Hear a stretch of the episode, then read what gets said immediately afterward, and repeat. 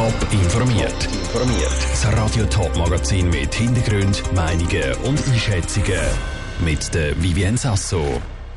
Mit welchem Gegenvorschlag der Winterthurer Stadtrat auf die sogenannte Mindestlohninitiative reagiert und auf welche Aufgaben sich freiwillige Helferinnen und Helfer beim Tour de Suisse Start zur Küsnacht freuen Das sind die beiden Themen im Top informiert. Wer 100% arbeitet, soll von dem auch leben können.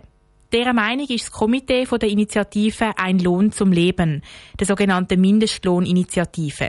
Die ist unter anderem zu Winterthur eingereicht worden und verlangt einen Mindestlohn von 23 Franken auf die Stunde. Der Winterthurer Stadtrat ist aber nicht ganz zufrieden mit dem und hat jetzt einen Gegenvorschlag präsentiert.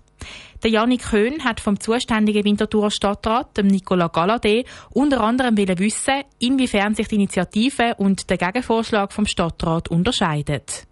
Es ist primär die Höhe vom Betrag. Die Initiative verlangt 23 Franken. Wir kommen gemäss diesen Berechnungsmodell, wo andere Kantone anwenden, die bundesgerichtlich gestützt sind, auf 21 Franken 60. Und auf der anderen Seite ist der Geltungsbereich betrifft nicht alle Branchen, sondern wir haben die Branchen, wo die Sozialpartner einen Gesamtarbeitsvertrag gemacht haben, der ganz wichtig ist, der auch erfolgstorisch in der Schweiz. Die tun wir ausnehmen, äh, weil wir finden, dass ganz wichtig solche GAVs. Sie haben den Betrag 21,60 Franken schon angesprochen. Äh, wie kommt man überhaupt auf 21,60 Franken? Warum macht man nicht einfach eine gerade Zahl?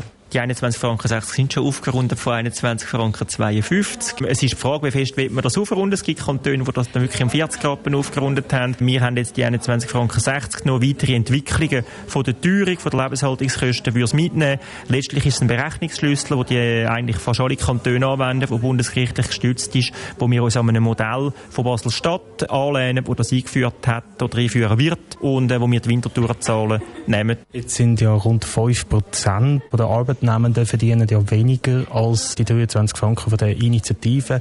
Welche Branchen sind da besonders betroffen? Man hat so die Branchen im Reinigungswesen, gewissen Betreuungsbereichen, im Gartenbau, teilweise auch auf dem Bau, Coiffeur. Die Branchen, äh, das haben wir im Bericht ausgewiesen, äh, nicht für Winterthur, aber allgemein. Das sind so ein bisschen die, die im Tieflohnbereich unterwegs sind. Was hat gezeigt worden ist, es sind doppelt so viele Frauen wie Männer betroffen. Ist das Zufall oder gibt es da auch bestimmte Gründe, warum das, das so ist? Ich denke, Tieflohn ist äh, neben anderem vor allem auch ein Geschlechterthema, ein Frauenthema. Frauen sind tatsächlich äh, doppelt so viel betroffen in Prozentzahlen wie auch in absoluten Zahlen vom Tieflohn. Und von daher ist sicher ein Frauenthema ein Thema, wo es um Gleichstellung zwischen den Geschlechtern geht. Es geht aber natürlich auch um Gleichstellung Ausländerinnen und Ausländer sind auch äh, mehr betroffen. Der Winterthurer Stadtrat Nicola Galadé im Interview mit dem Janik Köhn. Der Gegenvorschlag zu der Mindestlohninitiative wird jetzt im Winterthurer Stadtparlament überwiesen. Das diskutiert dann spätestens nächstes Jahr über die beiden Vorlagen, sodass das Winterthurer Stimmvolk im 2024 darüber abstimmen kann. Die Vorbereitungen für die Tour de Suisse laufen jetzt schon auf Hochtouren. Auch Küsnacht hat darum alle Hände voll zu tun. Der Startschuss für Tour de Suisse fällt im Juni nämlich in der idyllischen Gemeinde am Zürichsee. Darum werden zur Küsnacht freiwillige Helferinnen und Helfer gesucht. Lucia Niffeler. Am 11. Juni ist es soweit und es schwingen sich wieder ein Haufen Veloprofis auf den Sattel. Dass der Startschuss von der Tour de Suisse zu Küsnacht reibungslos kann über die Bühne gehen, sucht die Gemeinde freiwillige Helferinnen und Helfer, erklärt der Tour de Suisse Mediensprecher Thomas Mark. Zwischen 200 und 300 Helferinnen und Helfer, die äh, mithelfen in verschiedensten Bereichen, sei das im, im Gastrobereich, sei das bei Kontrollen, sei das beim Medienzentrum. Also von dort her ganz viele verschiedene Leute für verschiedene Aufgaben, um an diesem tollen Event dabei zu sein. Mithelfen können alle, von jung bis alt, von klein bis gross.